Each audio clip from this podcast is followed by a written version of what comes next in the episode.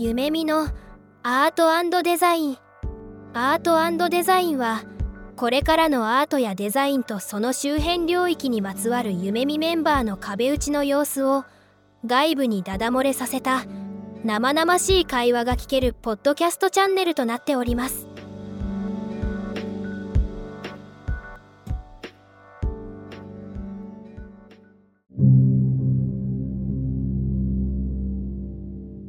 皆さん、こんにちは。夢見アートデザイン始めていこうと思います。今回もですね、パーソナリティは、翼と本村くんで話を進めていこうかなと思っています。今回もですね、前回に引き続き、スタジオ株式会社の甲斐慶馬さんにお越しいただいております。よろしくお願いします。よろしくお願いします。お願いします。今回2本目のテーマとしては、デザイン ×AI でこれからのデザインとまあ、デザインツールのあり方についてちょっと話を深掘りできればいいかなとは思ってるんですけども、スタジオっていうのは最初ホームページビルダー的な立て付けで作られたっていうのが1話目に少し出ていたかなと思ってるんですけども、まあ、今 AI テクノロジーっていうのが結構発達してきて、日本とか、ま、世界でも受け入れられてきているとは思うんですけど、なんかこう、スタジオにこう AI みたいなのを入れるっていう構想はあったりするんですか？そうですね。ちなみに最初はプロトタイピングツールとしてできて、後ほどホームページビルダーになったっていう経緯なんですけど、その AI の話ちょっとすると、最近ちょっとスタジオ AI って言ってデザインをアシストするようなものを作るっていう話をちょいちょいスタジオ側からもし始めてるんですけど、ちょっとそのスタジオと AI の関係性というか、そもそも実はデザイン AI ずっと作りたかったんだぞっていう話をしてもいいですか？お願いします。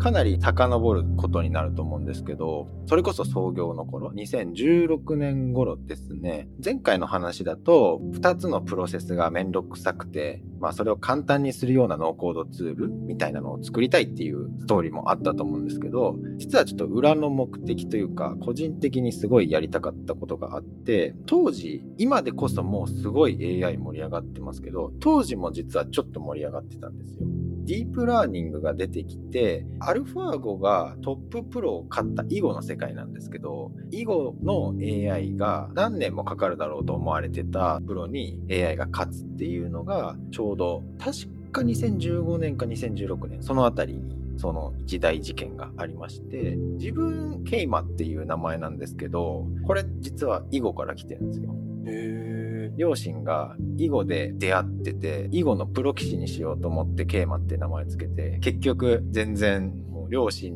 すら超えられなかったっていう、そんな状態なんですけど、ただやっぱりその囲碁をやってた身からすると、あれは衝撃だったんですね。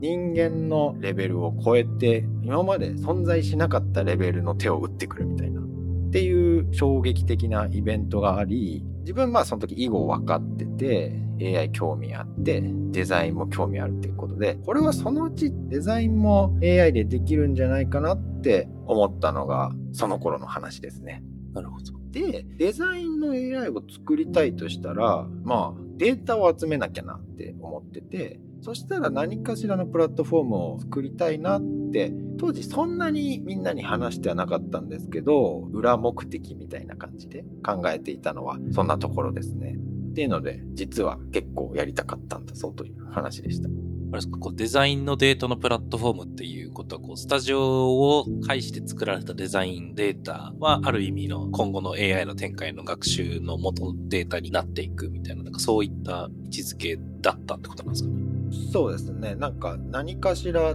データが必要っていうのはまだ方法はちょっと分からずとしてもあったんで、なんかそういうことができる状態に近づこうとは思ってましたね。あれですか、こう直近チャット GPT だったり、ミッドジャーニーとか、デイル2とか、まあなんかそういったものが出てきたからこそ、もともとあった野望みたいなところが大きく前進する兆しになっている感じなんですかね？そうですね。スタジオ自体が社内で AI を取り組み始めたのが大体3年ぐらい前からなんです。で、まあ、そこまでちょっとメインでできてなかったんで、ちょろちょろと少しずつやってたんですけど、気づいたらもう世界がウィーンって感じですご い勢いで変わっちゃって目はつけていたもののそれよりも速い勢いで変わっちゃってちょっと戦略をいろいろ本当もう毎週のように状況が変わってるんでどんどんアップデートしてどうやっていこうかなって考えてるところですね。解散自身は AI ツールみたいな触られたこう実感値みたいなところ何かありますか？こう、触られた中で、まあ今後どうなっていくだろうみたいなところだったりとか。それで言うと、やっぱチャット GPT ってまあ皆さんもなんか言われてますけど、やっぱ衝撃的なところはあって、あれって、まあ要は人間の会話を真似して人間っぽく振る舞うもうちょっと詳しく言うとなんかその文章があったらそれの続きを1文字ずつ予測してそれっぽい返しをどんどん作っていくっていうところがベースにあるんですけどもまあ、ただただ言葉の続きをどんどん作ってって人間っぽくしていくだけで、なのに論理的っぽいこと、それこそま数学だったり、プログラミングだったり、本当なのかみたいなレベルでできるじゃないですか。うん。画像は個人的にまだ理解できたんですよ。まあ、画像はまあ確かにそういうクオリティが上がっていくだろうなみたいなのはなんとなく予測できたけど言語に関しては多分これ、まあ、AI で専門的にやっている研究者の方もうわマジかみたいな状態だと思いますね。だって例えばなんか違うジャンルでいろいろ一生懸命やってたけどチャット GPT をちょっとプロンプトでハックしたらその真面目にやってた研究よりもいい結果が出るみたいななんかそういうのも多分出ちゃいますしまあ要は超進化というか異常進化をしたような状態ですね。ただただ言葉を覚えさせてただけなのに。うん、で、これは多分まあその他の領域、デザインとか違う領域にも全然もうほんとすごい勢いできちゃうだろうなとは思いますね。だから最初出た時は、あれこれ一生懸命デザインデータ集めてたけど、いらなくなっちゃうかなって一瞬思いましたもん。もうただ言葉集めてるだけでそんなにいわゆる知能みたいなか論理的思考力のようなものができちゃうのであれば、実際戦い方が変わってくるだろうなってのは思いましたね。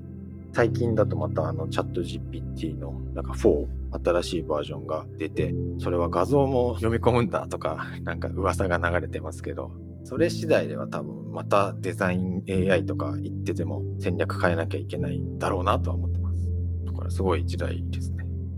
早いよね。だから本当に目まぐるしいぐらい早すぎて、多分こうした方がいいっていうのもなんか予測できないし、なかなか難しいところだなとは思うね、やっぱり。今こう、まあ、文字読み込ませると論理的思考ができちゃうって話があったじゃないですか。チャット GPT の方で。まあ、今後バージョンアップして、まあ、画像も試させると画像も出てきちゃうよみたいな話がある中で、僕ら、まあ、ある意味その一言で表すとクリエイターじゃないですか。クリエイターはどう付き合っていけばいいんですかね？こう AI と。付き合うっていう考え方がいいのか、ツールとして使っていく方がいいのか。そうですね。難しい時代なんですけど、クリエイティブについて結構話したことがあるんですよ。クリエイティブとは何だみたいな。で、まあ、これちょっと個人的な見解なんですけど、クリエイティブって要は究極的にはなんかその人の意思だなって最近思うようになってて、何かを作り出す行為と見せかけて AI が何かを作れるようになってきましたと。じゃあ AI にクリエイティビティがあるのかっていうと、そうではないと思うんですよ。で、じゃあ実際、その創作活動の中で人間に残ってる部分って、まあ、これをこうしたいだったり、これをああしたいみたいな、そこの、いわゆる思いだったり、意思の部分、まあ、それがやっぱりクリエイティビティの本質なのではというふうに最近考えてますね。逆に言えば、そういう意思がない、私は何でもいいですじゃないけど、そこのエゴみたいなのがない。クリエイターだったらそんなことはないと思うんですけど、それがなかったら、もう、それは AI でもできるんじゃないかって思ってますね。割と制作過程そのものが手をこう動かしてやっていくみたいなところにクリエイティビティっていうところの焦点、まあ当たったりするんですけど、割と Python の中だとそこじゃなくてそこから見えたものに次どういう意思決定をしていくかというかその人が見たものがこうあるべきだよねっていうふうな変えていくこう意思のところ。なんていうんですかね。コンセプトのところ。なんて言い換えるといいんだろうかってちょっと思ってたんですけど。上流か下流かっていうと必ずしもそうじゃないのかなってて要はなんかその全部論理的にここはこうだからこうしてきますってやってったらそれはもうなんか AI でもできると思うんですけどただ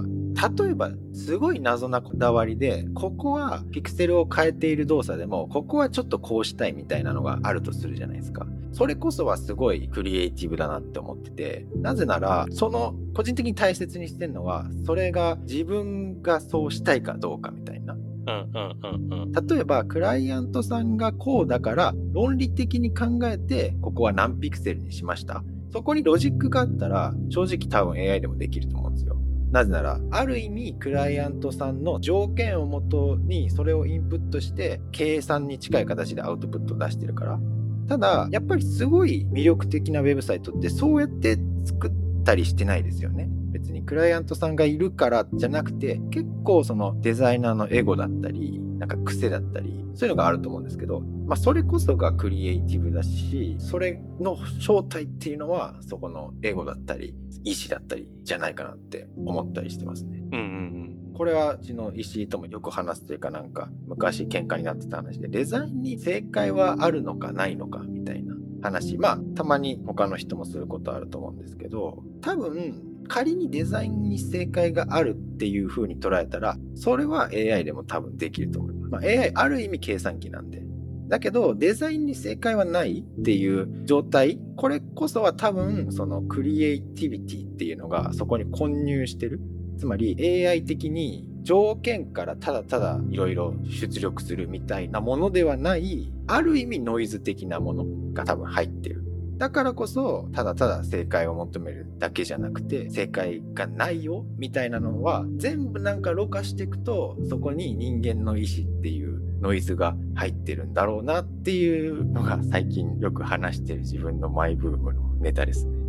なんか AI でもう多分たくさんそのバリエーションを作ることができるというか多分すごい量を作ることができるじゃないですか。これまで人間だったらちょっと手作業でやらないといけなくて限りがあってしかも働けば働くだけお金がかかってしまうので予算の限りがあって時間もかかるしみたいなところでその幅が出るってことはより今まではできなかった自分の意思っていにすごいピンポイントなものを出せる余力が出るというかそっちに逆に注力できるようになってくる感じですよね。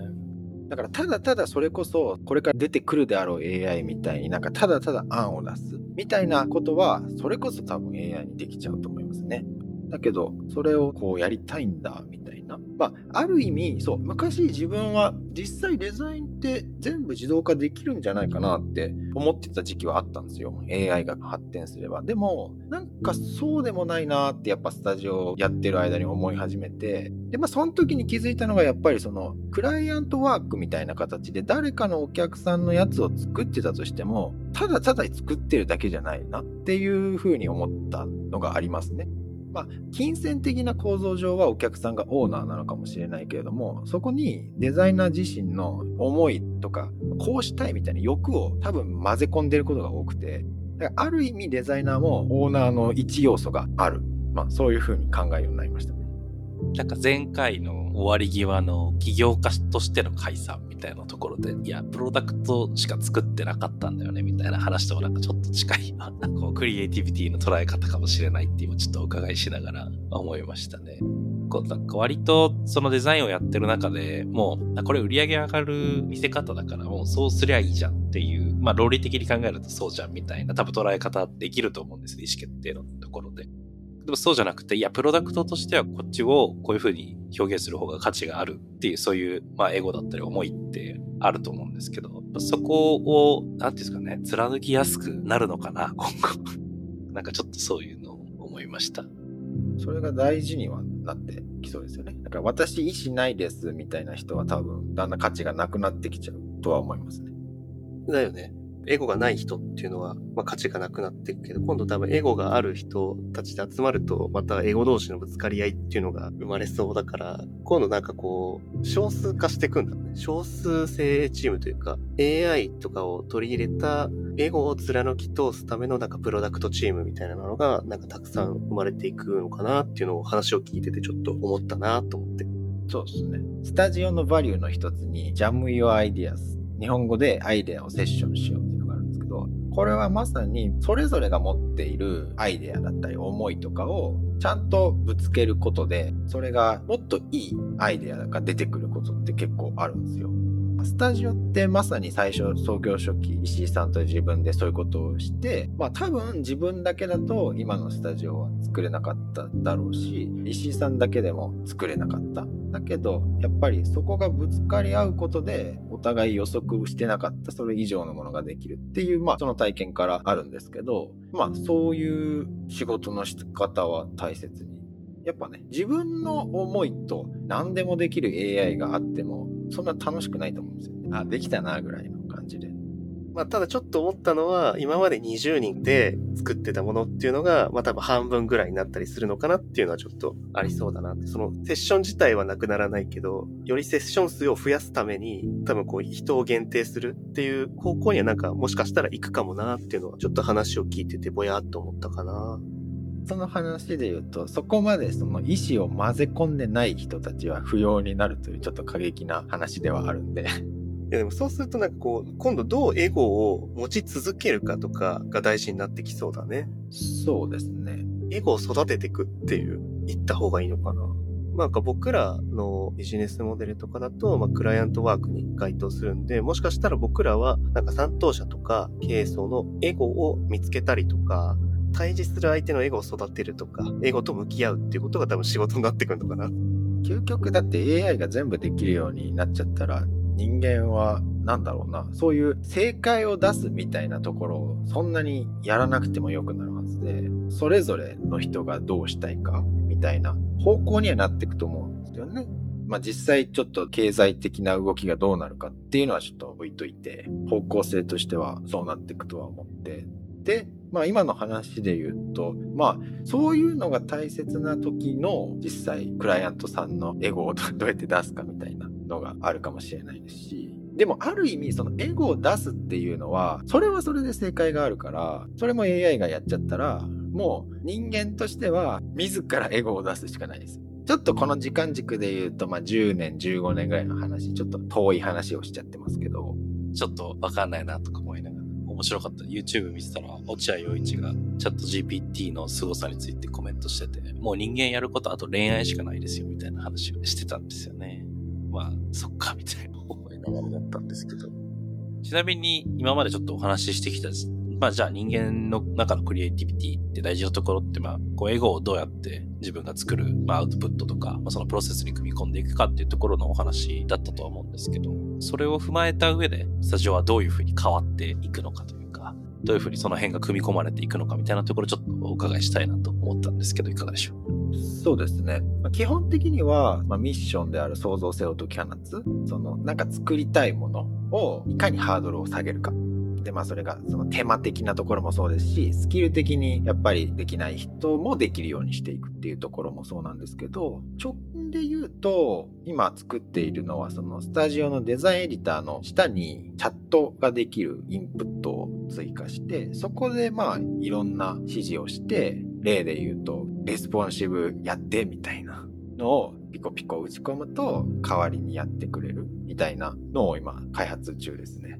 すごいですね。なんか、すごいありがたいですよね。レスポンシブ考えるとぶっちゃけめんどくさいです。そうそうそうそう。そうなの。すぐ思いつきそうなのは、これのダークモード作ってみたいな。とか、そうですね。まあ、ノーコードツールってコードを書くよりは楽だと思うんですけど、そもそもだんだんツールいじるのめんどくさくなってくるんですよね。もうノーコードツールが当たり前になると、え、レスポンシブだるみたいな。だからまあ仮になんかじゃあ AI がコードかけちゃったらいっぱいいじんなきゃいけないノーコードツール逆にめんどくさくなるんですよ。だからノーコードツールもまあ生き残るためにもやっぱりそういう AI の力というかまあその人間が自分でツールをピコピコいじるんじゃなくてもうちょっとふわっと指示を出してそれでデザインを変えてもらうみたいなのはもう必然的に必要になってきているっていうのもありますね。うんうんだけど全部自動化しようとはしてなくてやっぱりそのさっきのエゴを混ぜられるというか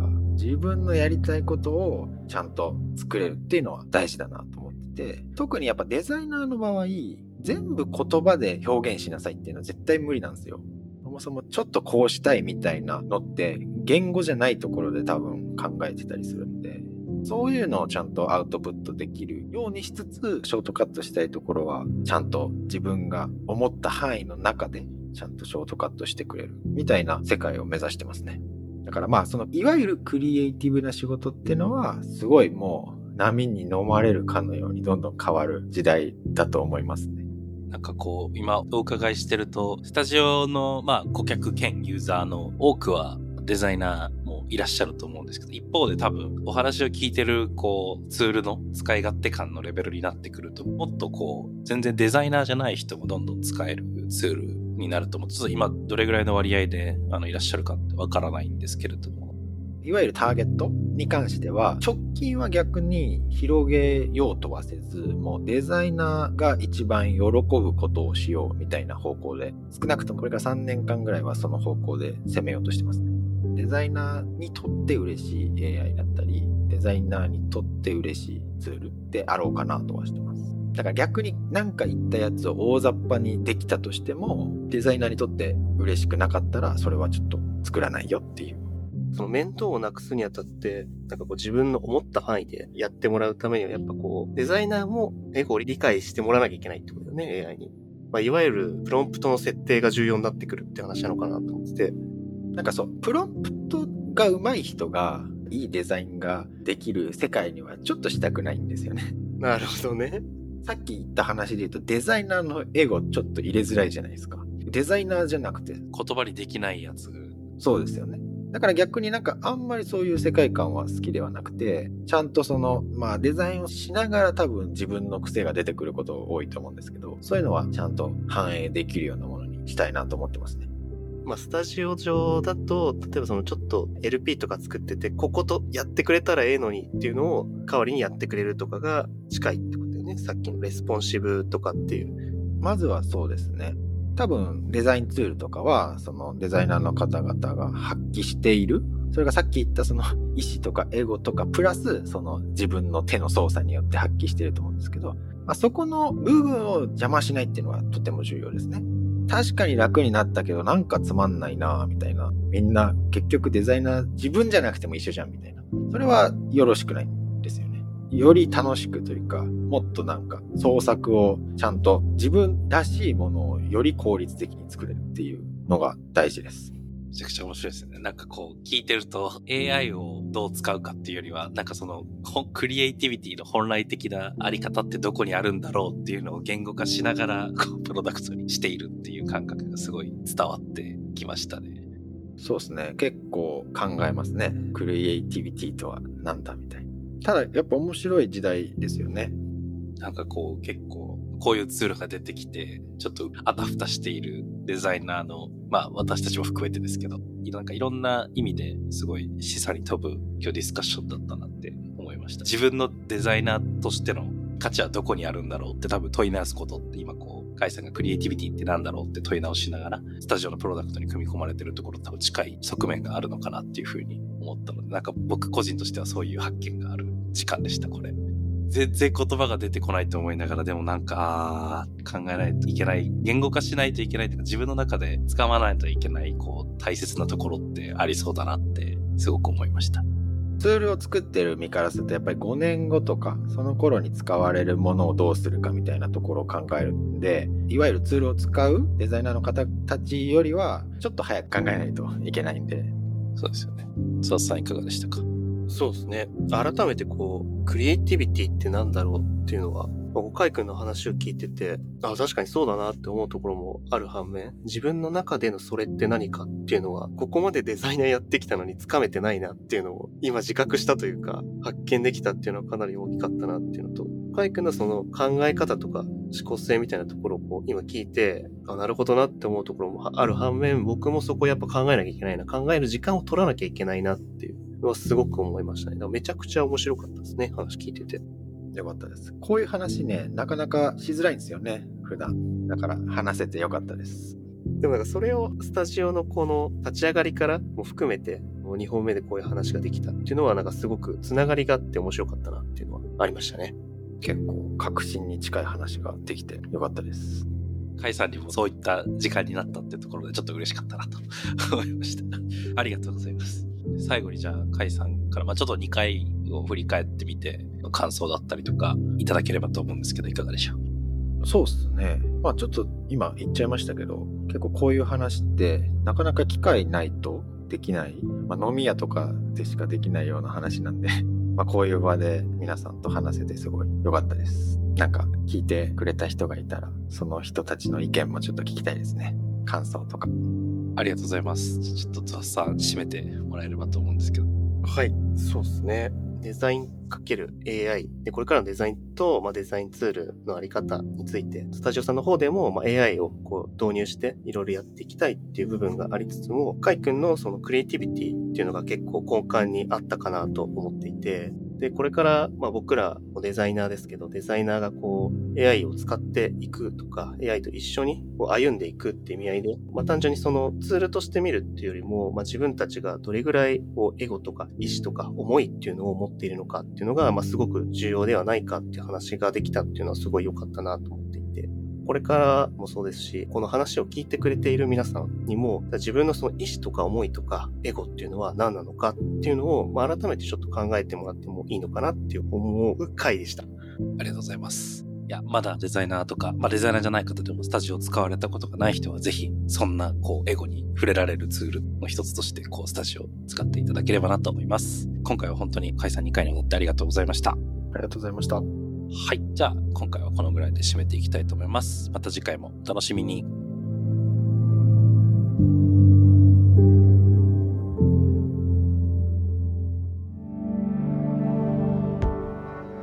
今回のエピソードはいかがでしたか？